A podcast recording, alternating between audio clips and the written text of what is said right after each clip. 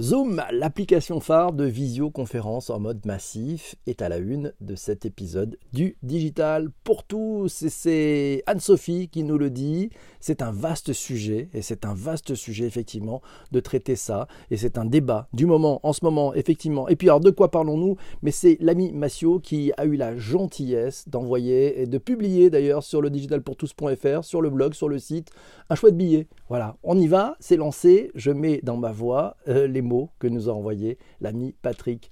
Un ovni sorti de nulle part, enfin pas tout à fait. 300 millions d'utilisateurs tout de même.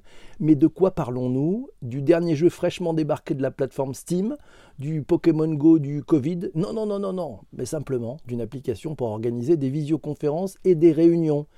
Si vous êtes un télétravailleur, un professionnel indépendant, si vous voulez sauver votre business, vous, vous la connaissez forcément. Vous n'avez pas pu passer à côté. Vous êtes certainement parmi ces millions d'utilisateurs, même au-delà de l'usage professionnel. Depuis quelques semaines, tout le monde ne parle que d'elle, de cette application qui défraie la chronique. Elle est dans le top 10 des App Store et du téléchargement sur Internet. Elle est aussi le levier indispensable de la continuité de votre activité. Patrick veut bien sûr parler de Zoom. Qui n'a pas entendu parler en ces temps de confinement de cette application Vous n'avez pas pu passer à côté du phénomène et de la Zoom mania, du Zoom bombing au Zoom bashing en passant par un Zoom apéro. Mais alors, mais alors, qu'est-ce qui se cache derrière Zoom? C'est une start-up californienne, elle est née en 2011, elle a été fondée par un ingénieur chinois débarqué aux États-Unis dans les années 90. Son nom ne vous dira rien, il était jusqu'à présent un parfait inconnu, un ingénieur de plus qui a créé, euh, ouais, sa start-up et qui par la même occasion va débaucher les employés de sa précédente boîte, Cisco. Ouais, une coutume dans la Silicon Valley. Son parcours, WebEx, puis Cisco et enfin sa propre entreprise Zoom.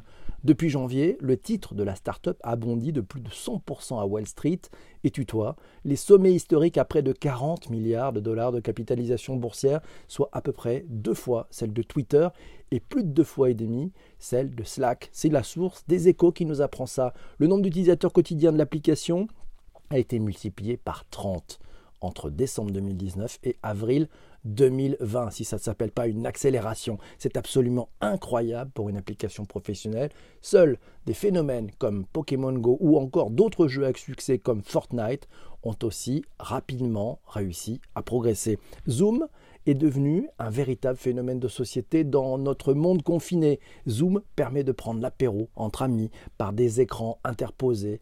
C'est le Zoom apéro. Zoom permet aux personnes isolées de ne plus l'être le temps d'un chat vidéo. Zoom est une application qui réchauffe les cœurs, qui ouvre à des rencontres plus ou moins intimes. Zoom peut être même une application qui peut sauver des vies. En 2017, son créateur déclarait sur Medium Je croyais fermement que je pouvais développer une plateforme qui rendrait les gens heureux, les clients heureux. Patrick croit que c'est réussi. Oui, c'est réussi. Mais pourquoi cette application a-t-elle pris le lead? Patrick croit que, encore aujourd'hui, cela reste un mystère. Pourquoi elle Pas une autre, car elle est, elle est loin d'être la seule sur le marché. De nombreux concurrents la suivent, mais de très loin, avec ses 300 millions d'utilisateurs.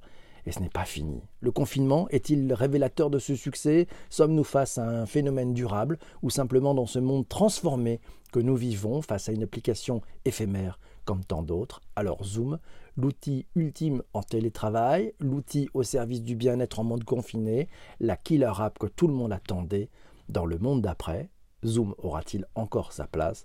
Seul l'avenir nous le dira. Merci Patrick pour ce chouette billet. Cet épisode que vous écoutez sur les plateformes de podcast en replay est maintenant terminé. Vous pouvez le partager, vous pouvez vous abonner, vous pouvez mettre des étoiles si vous êtes sur Apple. Et surtout, surtout, ne lâchez rien parce qu'il y a des prochains épisodes qui arrivent. Je vous laisse, je suis en direct avec la Chrome. Allez, salut mes amis, ciao.